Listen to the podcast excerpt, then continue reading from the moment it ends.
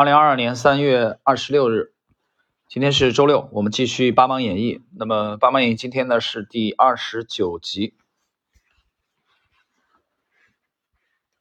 这就是沃尔特·施洛斯，一位学历水平为高中、被格雷厄姆和纽曼认为没有天赋的普通投资者。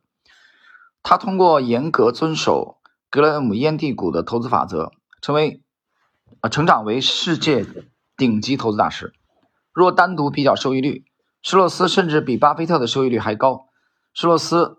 四十七年年化收益率为百分之二十点一，而巴菲特在伯克希尔的记录是五十五年年化收益率。百分之十八点九。当然，我们必须要看到，由于烟蒂股模式本身可以容纳的资金量有限，加上对投资者个人精力占用比较大，所以施洛斯管理的资金规模和所获的利润总额是无法与巴菲特相提相提并论的。两人同样以十万美元起步，施洛斯开始的时间比巴菲特早两年，但直到一九七三年，施洛斯父子儿子加入时，父子俩管理的。资金规模也就约四百万美元。到二零零二年，施洛斯父子清盘基金的时候，基金规模约一点三亿美元。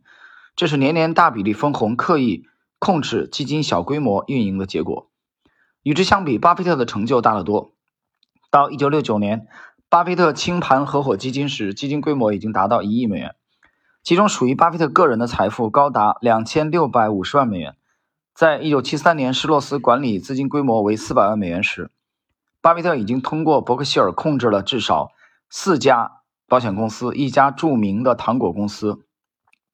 一家优质城市商业银行、一家类似城市信用社的互助储蓄机构、一家金融投资公司、一家零售连锁商店、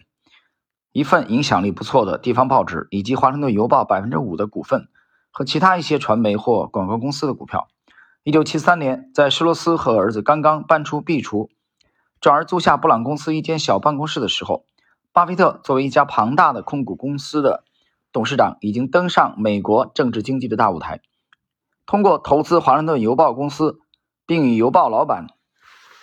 漂亮寡妇凯瑟琳·格雷厄姆成为好友，巴菲特已经开始出入由美国总统、外国领导人、美联储主席、政府内阁高官、参众两院议员、各国大使。大律师等知名人物构成的社交场所，这样的成就来自巴菲特在另一个方向上对格雷厄姆投资体系的深入理解和进化。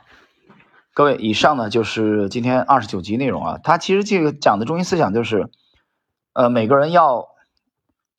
选择适合自己的投资风格，这个适合你的气质啊，